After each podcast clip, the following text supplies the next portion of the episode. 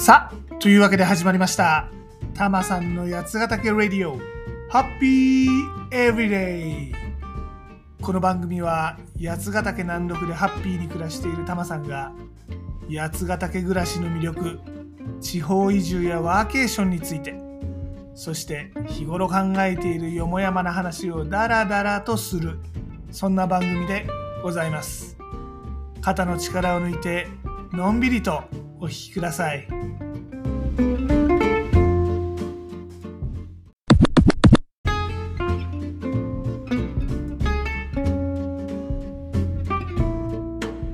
今回は立川のお話少し前に町田のコワーキングスペースについてお話ししましたが今回は立川です立川の観光コンベンション協会っていう団体がありましてそこでお仕事お打ち合わせのために立川に行ってまいりました多摩さん三多摩地区出身なんですがこれまで多摩市とか町田市とか南多摩のエリアが中心だったもんで立川とかの北多摩エリアってあんまり詳しくないんですよね。っていうか北多摩南多摩の前にこの三多摩という言葉三多摩地区に住んでいる人以外にはあんまり馴染みがないと思いますんでまずはそこからお話ししましょうかね。この三多摩っていうのはかつて東京都が東京市まあ今の23区のことですね以外の部分のことを北多摩郡南多摩郡西多摩郡っていう3つの郡に分けていて、まあ、その総称として3つの多摩三多摩と呼ぶんでございます。だもんで、まあ、東京都下とかね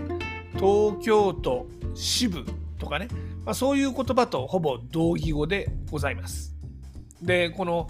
旧北多摩郡っていうのは今でいう、まあ、武蔵野市とか三鷹市とか小金井市とか府中市とか立川市とか東村山市とか、うんまあ、電車でいうと中央線西武線京王線とかの沿線エリアです。地形的には多摩川より北、まあ、関東平野なんでこの辺りはあんまり山谷がありません。古くから住宅地として開発されていて、まあ、道はちょっと細いかなっていう、まあ、そういう古くから開発されているエリアです。で旧南多摩郡っていうのは今でいう八王子市町田市多摩市の辺り。で地形的には多摩川の南ここはね多摩丘陵のエリアです。多摩丘陵丘陵というぐらいでしてまあ、結構山坂山谷が多いエリアでございます標高はねざっくり100メートルぐらいまあ200メートルぐらいまであるところありますで北多摩が平地で、まあ、雑木林とか畑が多いエリアなのに対して南多摩は山谷が多いのが特徴です多摩ニュータウンっていうあの開発されたやつあれで開発されたのも主にこの南多摩のエリアです。で、多摩ニュータウンの開発に合わせて、京王相模原線と小田急多摩線が作られたんですが、まあ、それまでは横浜線くらいしか電車はありませんでした。ニュータウンということで開発が最近ですから、道が広くて車でも動きやすいのが特徴です。まあ、ニュータウンのこの開発の前は単の山林だったエリアですね。森と山。あのトトロとか平成ポンポコ合戦とか、まあ、ああいうのが住んでる場所です。でもう一つの西多摩郡旧西多摩ですねここはですね立川八王子より西のエリアまあ青梅市とか奥多摩町とか檜原村とか、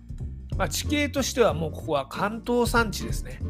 ぶっちゃけ山の中のエリアです。まあ青梅とかね福生とかね、まあ、住宅地もありますけど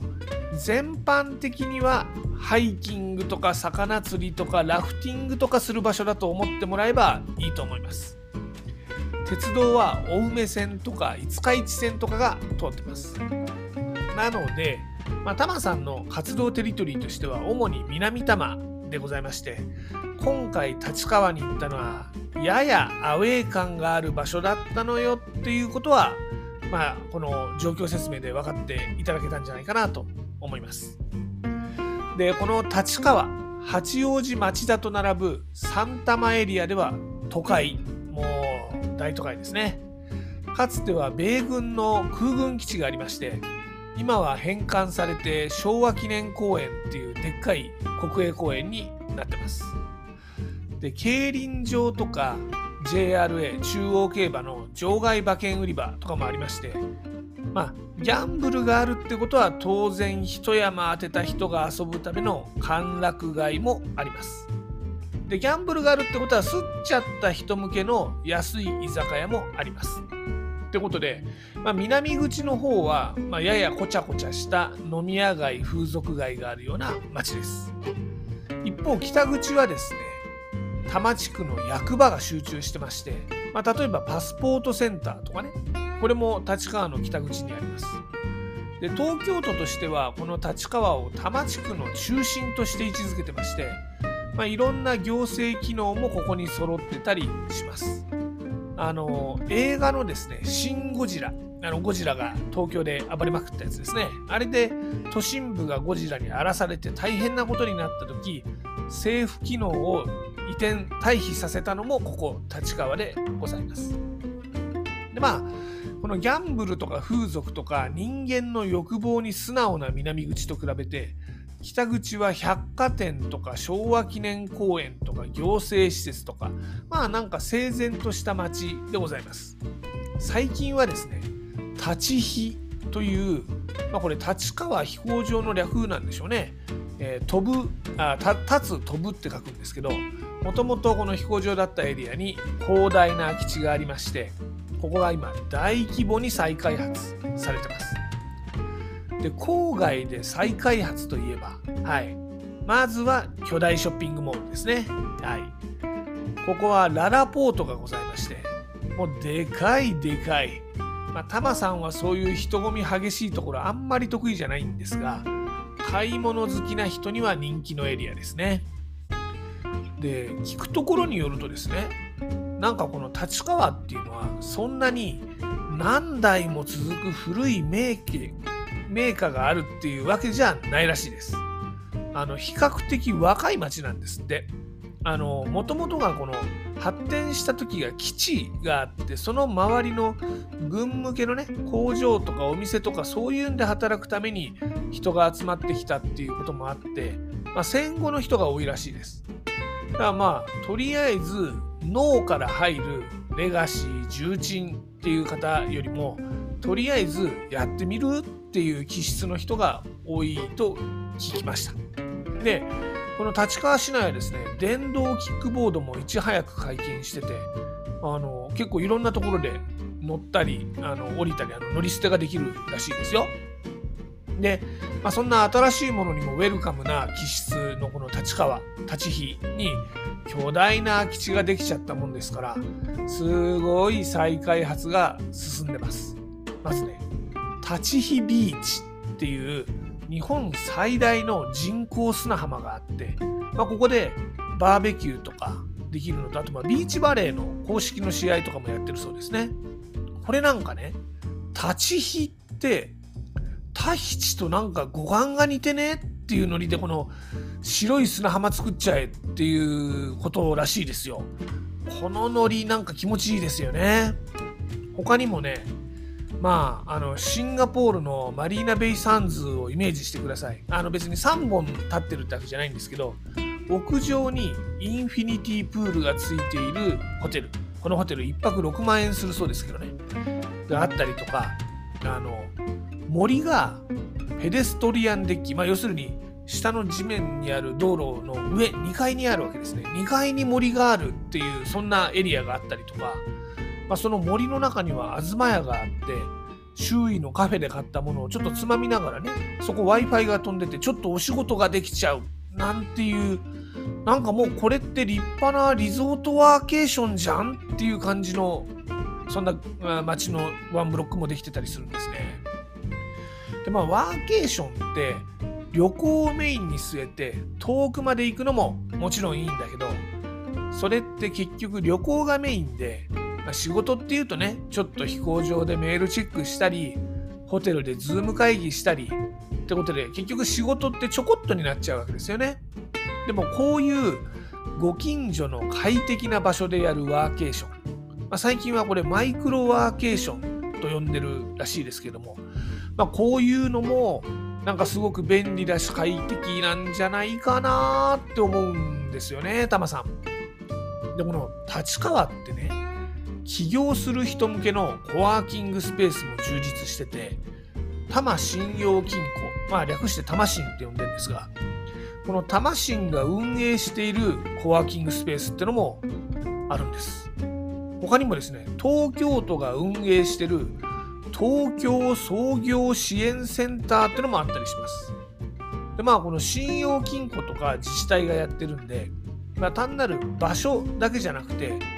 まあ、企業支援ね、まあ、自治体は起業して税金納める人増えてほしいし、信用金庫は起業してお金借りる人が増えてほしいわけですよね。まあ、そういうプログラムもあって、結構活況な感じです。で、今回のお打ち合わせも、このタシンが運営しているコワーキングスペース、ミライズというところでやりました。で、この立川、確かに何でも揃ってるんですが、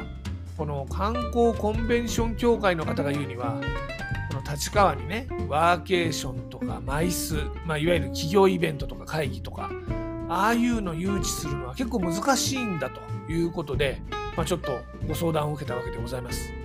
これね、確かに三多摩地区っていうかまあ郊外共通の課題だと思います。この郊外ってのが都心の劣化版じゃなくてねわざわざこの郊外へ出向く動機づけっちゅうかまあ必然性っちゅうかねこれを作るの結構難しいんじゃないかなって思うんですよ。まあでもこのね立川だけでも甲府とか松本並みの人口があって三多摩地区って400万人も人が住んでる巨大なエリアなんですけどね。うんまあこのこれもねまあ周辺の自治体例えばね神奈川もね、まあ、東京の隣ですけど神奈川とかって横浜にしても湘南にしても箱根にしてもまあ何ちゅうんですかわざわざ訪れる価値がある観光地だと思うんですけど立川ねまあいいですけどね。だって国分寺とか府中の人がわざわざね、もしくは世田谷区とか杉並区の人がわざわざ立川へワーケーションとか企業イベントのために行くかっていうとね、うん、この下手な地方都市より東京郊外の方がワーケーションとかマイスの誘致って難しいのかなって思いましたね。でもね、さっきも言ったように、三多摩地区400万人も住んでるすごいポテンシャルあるエリアだと思うんで、なんか楽しいことやってみたいですよね。皆さんもこの身近なご近所でお手軽ワーケーション、ね、最初の一歩として試してみない？そしたらどういうのが楽しかったかってタマさんに教えてくんない？っていうのがまあ今回の結論でしょうかね。はい。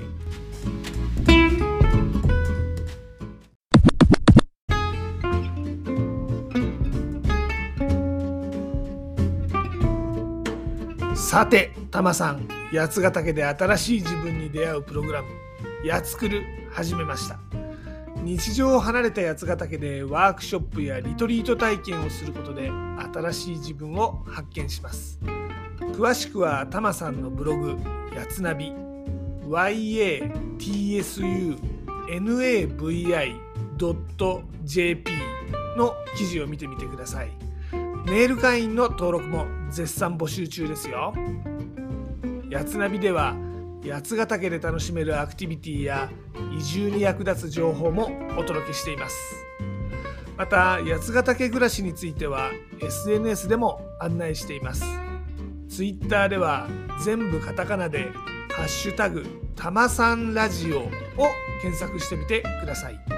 ちなみにユーザー名はたまさんラジオ。これは全部英語ですね。たまさんレディオになってます。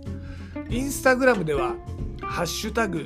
ブラタマリ的なを検索してみてください。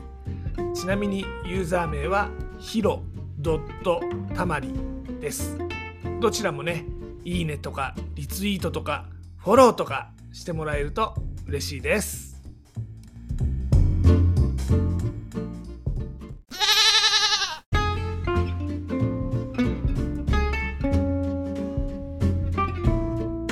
で今回のエンディングテーマですが松田聖子の「風立ちぬ」